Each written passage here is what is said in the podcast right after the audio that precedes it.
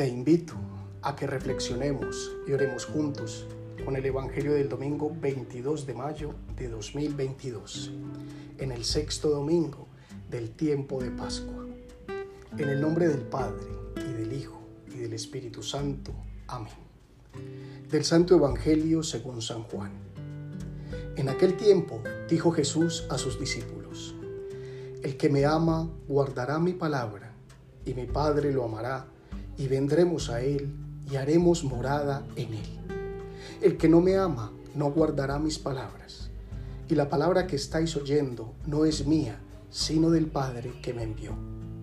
Os he hablado estas cosas ahora que estoy a vuestro lado, pero el defensor, el Espíritu Santo que enviará el Padre en mi nombre, será quien os lo enseñe todo y os vaya recordando todo lo que os he dicho. La paz os dejo, mi paz os doy. No os la doy como el mundo la da. Que no tiemble vuestro corazón ni se acobarde. Me habéis oído decir, me voy y vuelvo a vuestro lado. Si me amarais, os alegraríais de que vaya al Padre, porque el Padre es más que yo.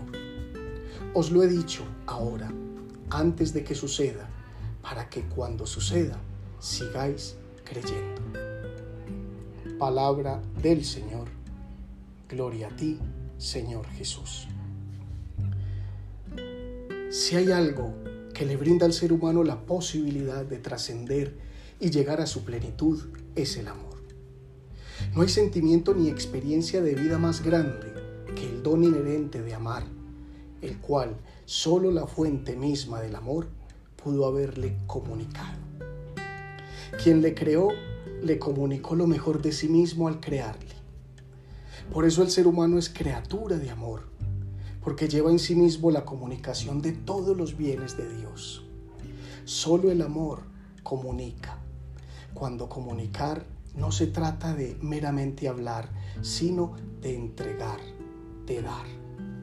Y la manera en que Jesús invita a los discípulos a ser conscientes de ese don es abriendo la vida y el corazón para recibirlo. Recibir a Dios mismo y permanecer unido a Él es la cumbre de todas las búsquedas que el ser humano ha emprendido.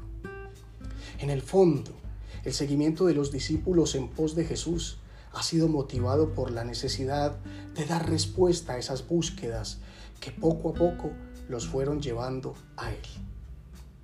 La primera comunidad comprendió algo que ya el Maestro había comunicado a sus corazones desde que empezaron la travesía con Él, pero lo comprendieron después de todos los signos de la resurrección.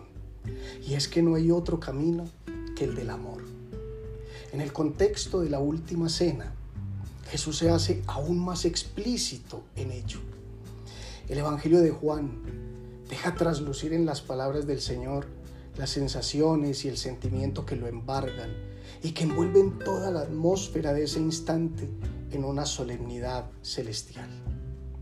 El, laboratorio, el lavatorio de los pies, la comparación de la vida y los sarmientos, la oración por ellos y por los que creerán a través de ellos, todo Incluso la traición de Judas y el aviso de la negación de Pedro hablan de la realidad del amor como plenitud humana. Jesús conoce como nadie el corazón de cada uno de los discípulos, así como conoce el nuestro. Sabe de las posibilidades de fallar y de los profundos deseos de amar. Sabe de los miedos y de las terquedades para comprender el reino más allá de lo que esperamos en razón de lo que sentimos y deseamos. Y sabe muy bien Jesús que en el amor todo es posibilidad y trascendencia. Por eso remarca con hechos y palabras, una vez más en este contexto de la última cena, lo que definirá a los discípulos por el resto de sus días. Que vivan unidos a Él y unidos en Él recibirán al Padre de todos quien en infinita generosidad les regalará lo mejor de sí mismo, su propio espíritu, es decir, su propio amor y su propia vida. Perseverar, permanecer, recibir, recordar, entregar son acciones del amor. Solo quien ama se empeña, se esfuerza y permanece. Solo quien ama recibe, entrega y recuerda en fidelidad lo que le ha sido confiado.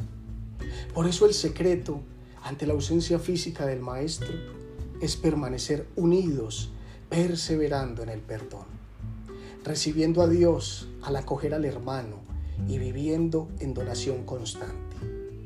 Así se hace presente el Dios uno y trino que mora en el corazón. Se hace vida su palabra y se siente la paz verdadera que ahuyenta el miedo y nos hace valientes para el amor. Permanezcamos unidos a Jesús y encontraremos más de lo que deseamos y esperamos. Para terminar, oremos. Amado Jesús, nos has dejado tu paz como la que puede reconstruir las relaciones y sanar las heridas causadas por el egoísmo y el pecado. Regálanos tu paz, no como la que da el mundo, sino como la única que habita en los corazones que se sienten salvados y liberados por ti. Que la verdadera paz, nacida de la fraternidad, de la donación generosa y de, y de la solidaridad con los que sufren, se extienda sobre nuestro país y sobre todos los pueblos de la tierra. Ayúdanos a comprender que la verdadera manera de vivir con la dignidad de ser tus hijos es teniéndote a ti como el centro y renunciando a toda forma de codicia y egoísmo. Líbranos de las falsas formas de paz y ayúdanos a vivir los unos para los otros. Que logremos unirnos en el respeto por las diferencias para que podamos ser un pueblo de hermanos y tú nuestro único Señor. Amén. Feliz semana.